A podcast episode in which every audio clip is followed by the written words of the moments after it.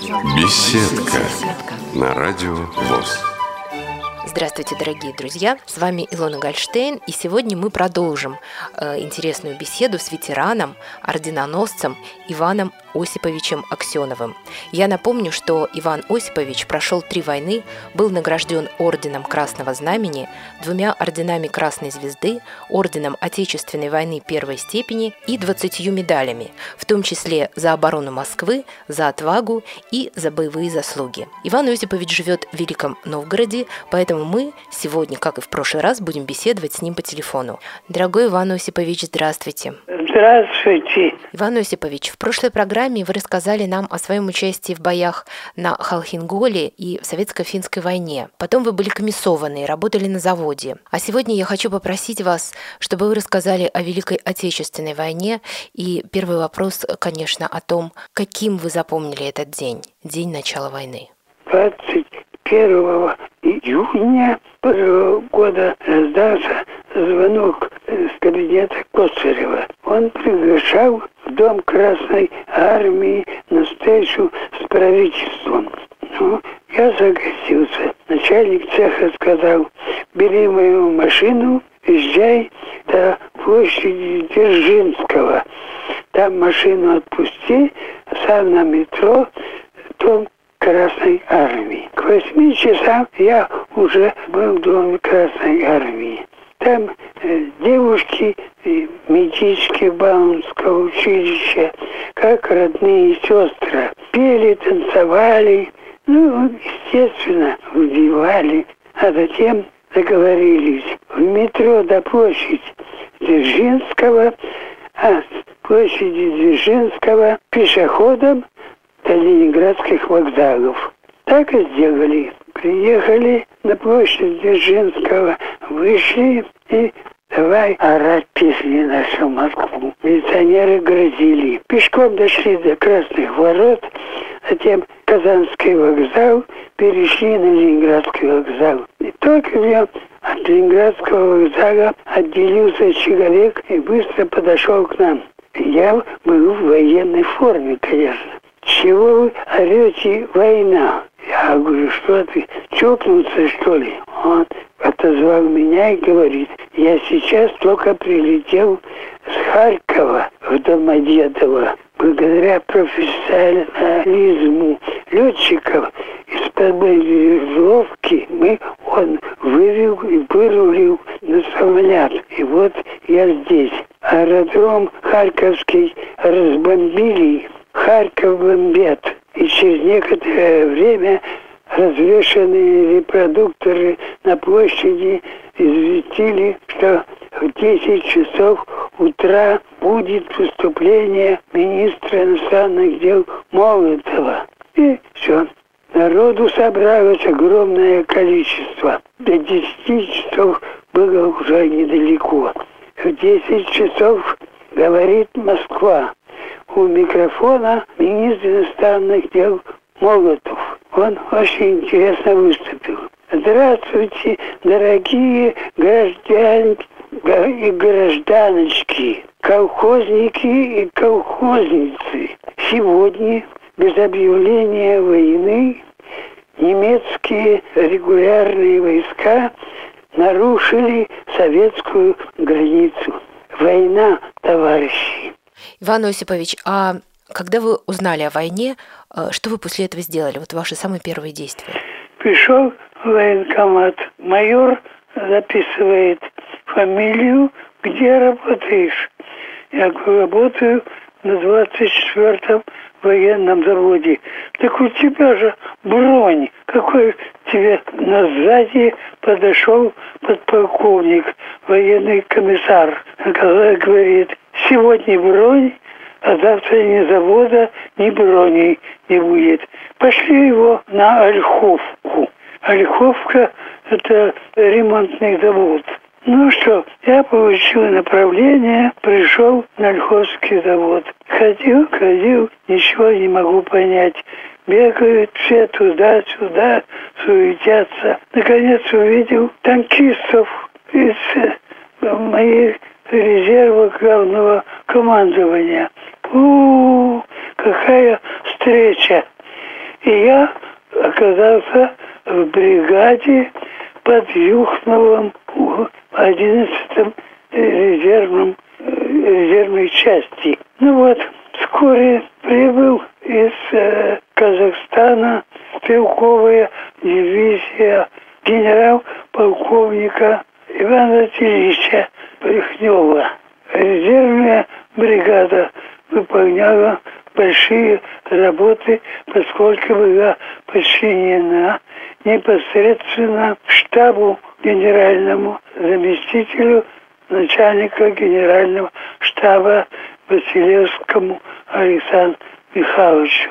Вскоре прибыла еще одна строевая часть, и ее фашисты окружили в районе Кубинки. Был приказ помочь освободиться от окружения. Под Кубинкой разгорелся бой, и непростой. Угу. Прибыла стрелковая 32-я дивизия с э, Дальнего Востока. Она бросилась сразу первая часть бросилась на помощь и тоже попала в окружение.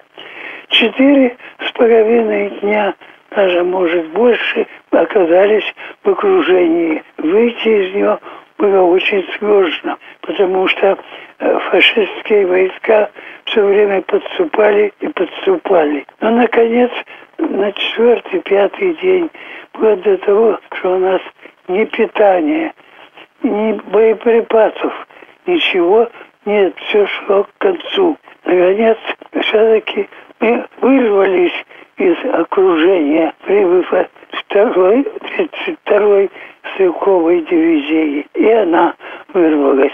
Так все на свои места.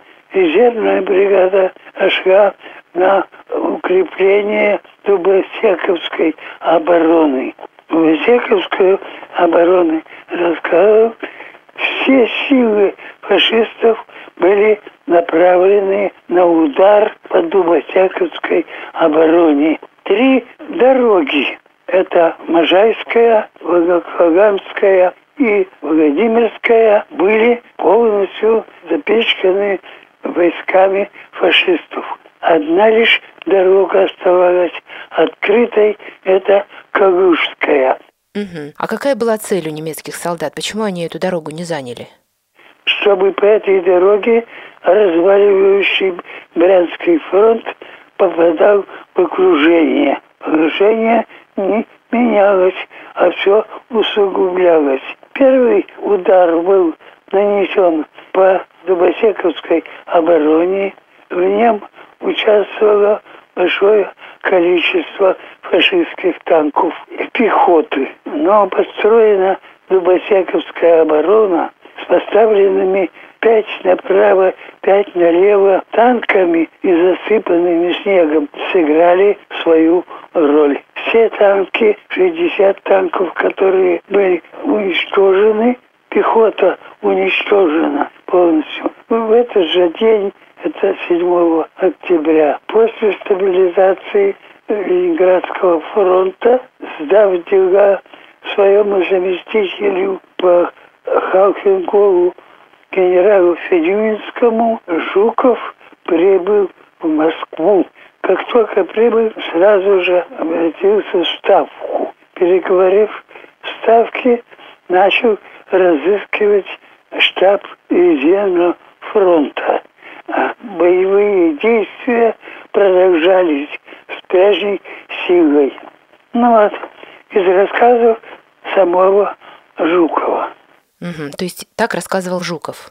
Под Юхновым девочки Швехтовски дали ему назначение, что в Березовке находится воинская часть, а какая, они не знают.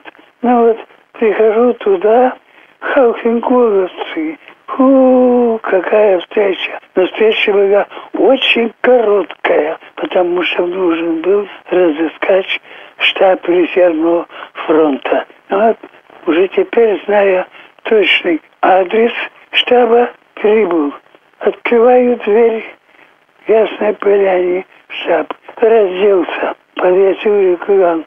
Слышу ведут Ворошигов и Молотов, распекают как бугру стоящего командующего Юго-Западным фронтом генерал-полковника Конева Ивана Степановича, который построил такую мощную Дубосековскую оборону. Ну вот, и как они его только там не разделывали. Позвонил телефон, позвонил Сталин, Молотов взял трубку. Сталин спросил, Жуков не прибыл? Я подошел, взял трубку, Сталин сообщил. Григорий Константинович, у нас есть предложение назначить вас командующим Юго-Западного фронта. Нет разрешений? Нет. Ну, вот хорошо. А кого вы, вы хотели первым своим заместителем? А первым заместителем только Конева. Конева? Да. Ну, хорошо, действуйте. И вот после короткого разговора с Коневым, он стал моим заместителем, я его отправил на Калининский фронт, а сам принял Юго-Западный фронт. Иван Осипович, давайте вернемся к боевым действиям. Расскажите, чем закончился бой под Дубосеково? Бой закончился поздно ночью, полчаса первого ночи.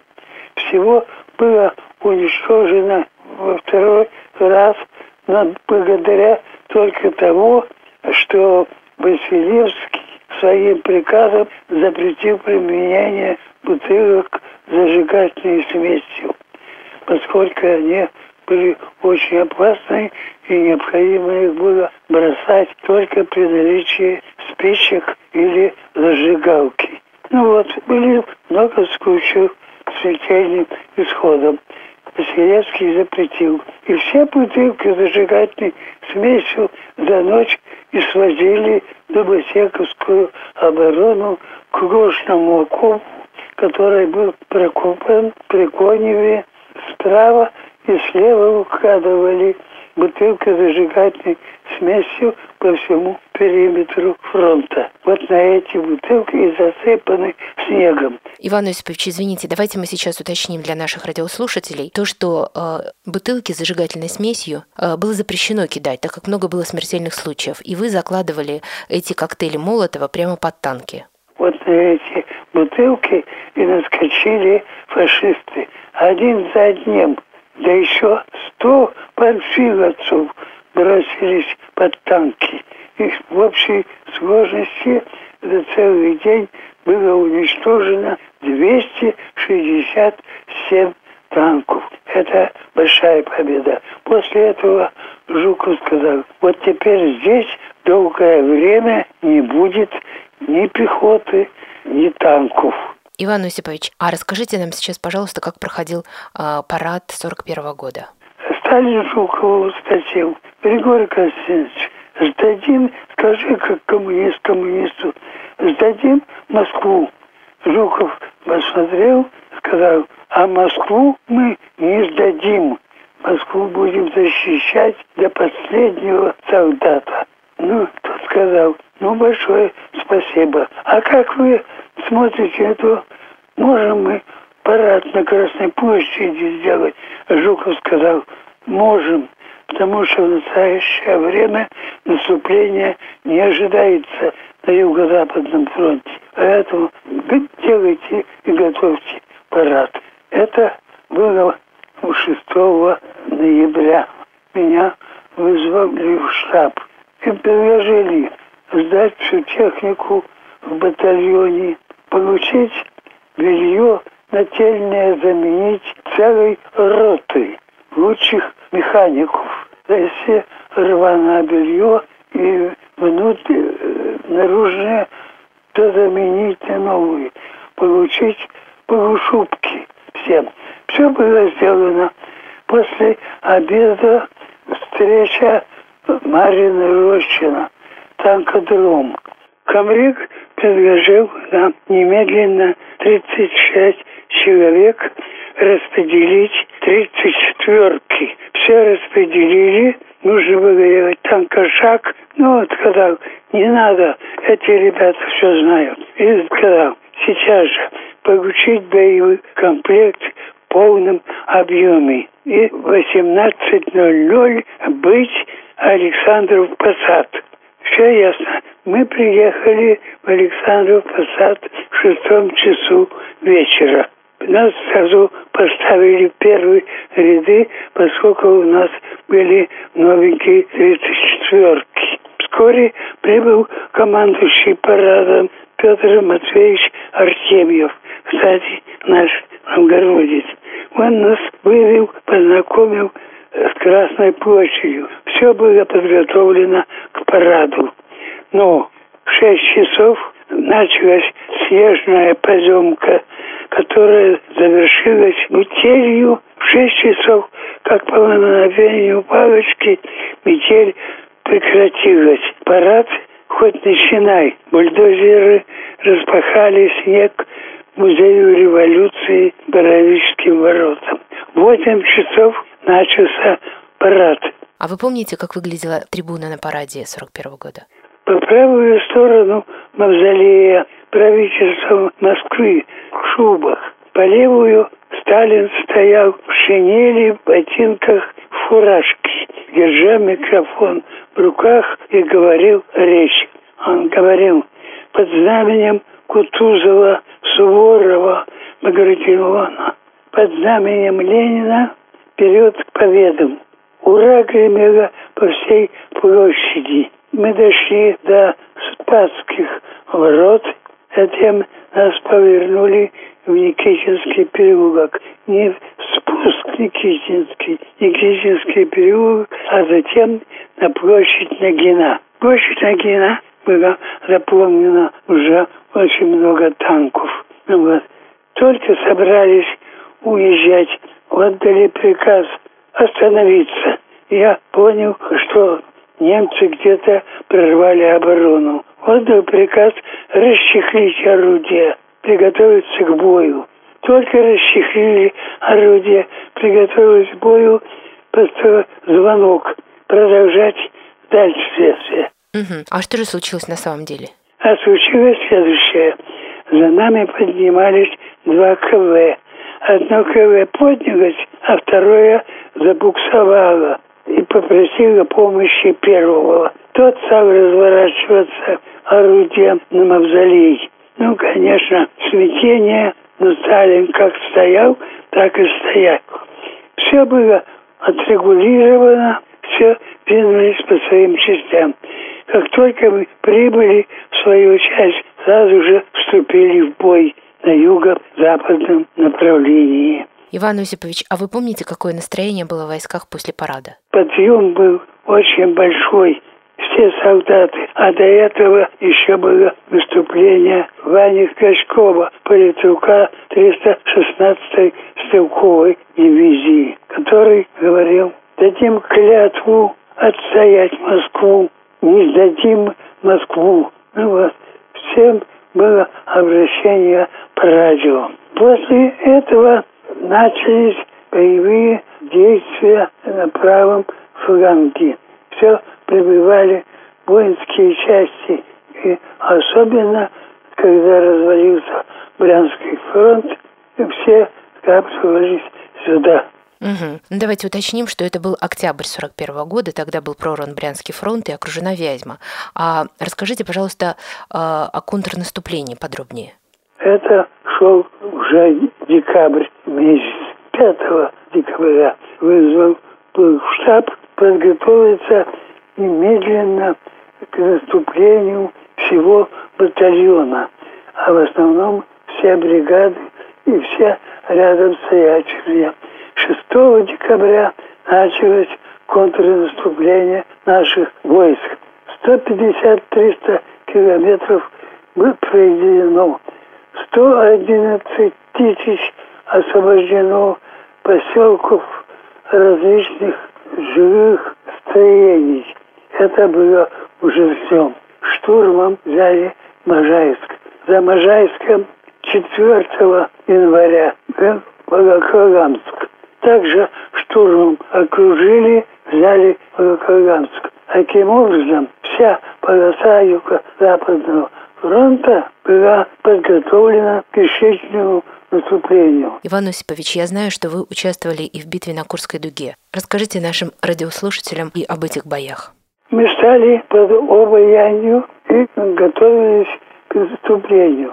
Меня отозвал Жуков и сказал, надо провести разведку боем. Обязательно проверить, какие огневые средства располагают фашисты. В два часа ночи батальон был на исходном позиции, прикрываясь арт-дивизионом и строевой частью. Мы на скоростях, мой батальон на скорости обошел справа и слева фронтовую позицию борьбы с танком.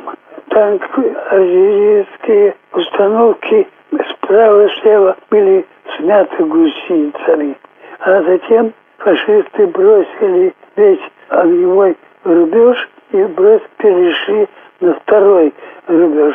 Несколько противотанковых пушек досталось нашему арт-дивизиону. Все было записывалось на карту, сколько какие огневые средства, калибр, количество и самое основное расположение их.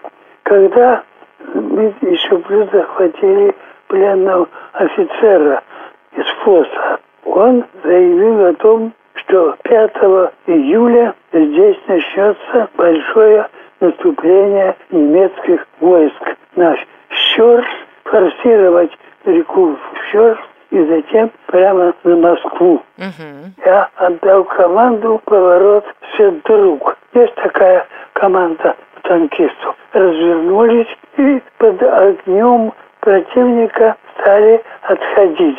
Отошли на исходную позицию, я потерял два танка. Все данные план-карты в руках у штабе. 5 июля в 4 часа утра наша артиллерия открыла огонь по Обаянскому направлению. Обаянь, Красной Выселки, Комсомольский. После артподготовки наши войска вплотную подошли к Обаяне. Тяжелые бои прошли 52-й армии, в которой был мой батальон. С помощью батальона из Сталинграда было восстановлено полностью и захвачен Обаянь. Здесь боевые действия прекратились, но начались боевые действия под Прохоровкой. Иван Осипович, а как выглядела Прохоровка тогда перед боем? Это деревенька из четырех домов, а дальше большое огромное ржаное поле. Супер «Тигры» выступили против первой танковой армии полковника Катукова. За четыре дня, немножко больше, вся армия погибла. Вторая армия Кетмана тоже самое погибла. Задается вопрос, почему? Потому что супер-тигры были более подготовлены, чем наши БТ-7. Угу. Ну, вот я женщина и не очень разбираюсь в технике. Вы расскажите, чем отличались немецкие танки от наших? Лобовая часть Супера 22 миллиметра. У нас 18. Двигатели у Супера автомобильный и управление автомобильное. А у нас тракторное и управление тракторное. Это был недостаток большой. Теперь разворот боевой башни у Супера 360 градусов, у нас 120. Переговорное устройство у Супера электронное, у нас РПС-5. Вот эти, эти гусеницы, где траки у Супера сведены на нет, а у нас остались тракторные. Вот эти все недостатки. Еще на траверсе танка супера броневое очко по борьбе с мертвым углом. Это расстояние от ствола пушки до земли, и в этот момент подъем танка фашист выпускает собаку, полную начиненную взрывчаткой. И вот эта собака, приученная к тому, что хватать только ее питание под танком. Бросается под танк, танку гибель. Я в особенности также боялся этих собак. Ничего другого нет. Да, я уже читала где-то эту информацию, но давайте уточним для наших радиослушателей. А, дело в том, что немцы сначала подкармливали собак под работающими танками, а потом голодными выпускали на поле сражения, чтобы они заминированные лезли под э, советские танки. Ну вот, в июле месяце мой батальон приступил в боях. Восьмая машина была подбита и загорелась. Я дал команду покинуть машину, но только откинул крышку люка, как фашист шауцером пробил голову через танкошлем. Второй удар выбил зубы и челюсть. Он сам, конечно, был убит, уничтожен, а нас вытащили огненными свечками из машины. Спецхалатами загасили огонь на нас. Оказание помощи на поле боя невозможно. Жара 40 градусов, да плюс трупный запах. Оттащили меня на 70 метров, где сестра милосердия пыталась мне сделать операцию. Но взорвалась не то мина, не то снаряд. Перебила обе ноги и всадила 12 осколков. В таком состоянии я был доставлен в московский госпиталь, а затем в госпиталь Соликамск на Урале. После этого госпиталя отправили меня в Пешпект, Фрунзе, Киргизская ССР, потому что обгорел 70% ожога и плюс цинга Соликамский невозможно было. Прибыв в Пешпект санитарным самолетом, госпиталь сразу приняли лечение. Кумыс через фистулу желудка. Течение месяца фистула затянулась, затянулась челюсть и плоть десны. Сделали операцию, через неделю зубной врач пришел Коган, Борис Коган.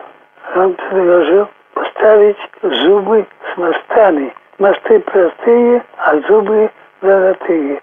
Но до 10 тысяч рублей согласился. Все сделали. И вот настало время выписки. Специальная комиссия государственная установила республиканского значения пенсию 400 рублей. Это были большие деньги. Угу. Иван Осипович, а после выписки вы куда поехали дальше? Я прибыл в Москву. В этот день был День Победы и праздник на Красной площади. В 65-м военкомате готовилась машина на парад. И мне было место приготовлено. Но как только машина тронулась, у меня приступ эпилепсии.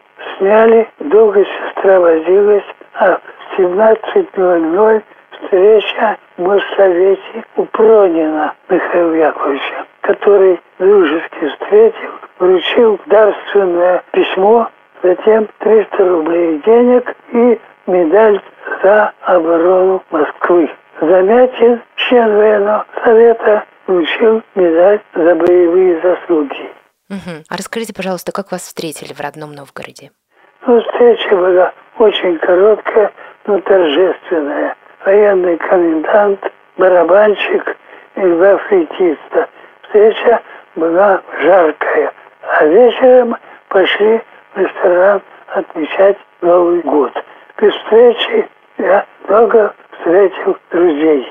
Начальника Новгород гражданстроя Колю Тейс, начальника пятого управления Кулагу, первого секретаря горкома партии Павлова, с которым мы до войны по колхозам ездили, первого заместителя обкома партии Сергунина, героя Советского Союза, героя Советского Союза Игоря Александровича Кадырова. Вот такая встреча. Угу. Скажите, пожалуйста, а вот а город, он очень изменился после войны? Город, в первую очередь, Кремль, настраивался памятник тысячелетию. Затем Спасские ворота. И что я увидел? молоденькие девчонки, прибывшие по путевке комсомола, вытаскивали тяжелые огромные глыбы. Я им сказал, девчонки, а где же ваши мужики? Мне сказали, бросай костыли, приходи, будешь первый бабий мужик. Все рассмеялись. Вот. Осмотрев город, переехал на ту сторону Калтуринского завода. Подойдя к Московской улице обводного канала, мост Сереханек, нетронутый красавец железный. Ну вот, с настроением мы с матерью прошли до заставы, от заставы Никольская, Антоневская, Слобода, где я родился. Посидели у печной трубы, поплакали вместе, а затем отправились обратно. Еле дошел до этого моста. Увидел на правой стороне однокурсника Ефимова Лешу, который стоял с мотоциклом милицейским. Ну вот, встреча жаркая, он привез в Боровическую улицу управление МВД. Упросили начальника областя взять. Мать взяли в столовую, а мне посадили к телефону записывать все данные. Почерк у меня был красивый, даже каллиграфический.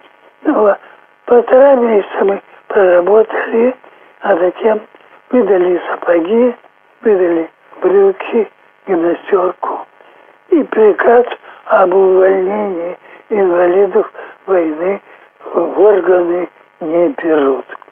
Вот так закончилась моя служба. Мать посадил в Кремле, сам пошел в горком партии. Этот период времени работала комиссия по восстановлению пенсионному здоровья. Ну вот, я вынужден был пойти вначале туда. Долгое время просидел, прождал, наконец подошла очередь, и только подошла ко мне девочка, как я свалился с приступом. После этого все было оформлено, и я вышел из этого помещения, получив две заборные книжки. Ага. Иван Осипович, а после, после войны вы чем занимались? Работал на заводах. Особенно мне было предложено возглавить артель деревообделочник, которая до войны именовалась артель моряк, которую я поступил учеником, а затем мастером шлюпочного дела. Ну вот, большая толпа рабочих, бывших морековцев встретили меня, подняли после того, как секретарь горкома предложил председателем артели меня. Я стал председателем артели, но без копейки денег. Вот это была задача. И плюс ну, мне нужно было дать фронтовое обещание, что все будет сделано. Плотники были выделены, осмотрели дом, бывший крольчатник. Он оказался не очень хороший. Мы с матерью даже переехали в него. И началось строительство артели дерево-обделочник. Угу. Иван Осипович, я знаю, что сейчас вы объединяете новгородцев, участников сражения под Москвой. А как был организован этот клуб? Расскажите, пожалуйста. В 1996 году собрались участники обороны Москвы.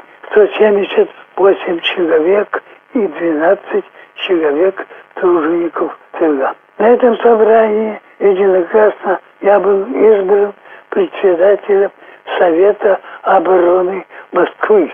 А бойкая девочка, которая через переправу Спасских ворот стала моей женой и секретарем Совета.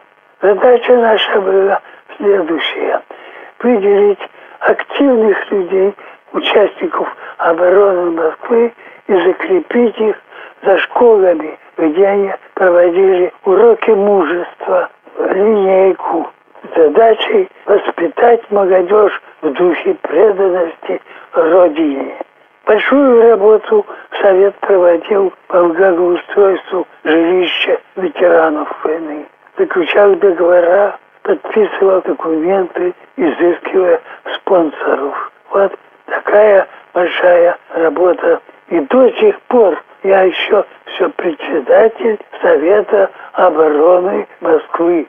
Дорогой наш Иван Осипович, к сожалению, наша беседа подошла к концу. Огромное вам спасибо. И я хотела бы, чтобы сейчас вы пожелали, э, что-то сказали нашей молодежи от себя, от сердца. Молодежи желаю, чтобы молодежь училась, чтобы молодежь была в духе преданности Родины своей, чтобы никаких войн не было. Вот тогда народ будет жить и счастливо, и спокойно. Иван Осипович, огромное вам спасибо за такой интересный рассказ. А, мы желаем, мы, я, наша редакция, наши радиослушатели желают вам огромного здоровья, долгих лет жизни, э, чтобы люди вас окружали любимые и любящие. А я напоминаю, что мы беседовали с ветераном, кавалером Ордена Красного Знамени, орденов Красной Звезды и Ордена Отечественной войны первой степени, награжденного медалями за оборону Москвы, за отвагу и за боевые заслуги, новгородцем Иваном Осиповичем Аксеновым. До свидания, дорогие радиослушатели. С вами была Илона Гольштейн. До встречи. До свидания.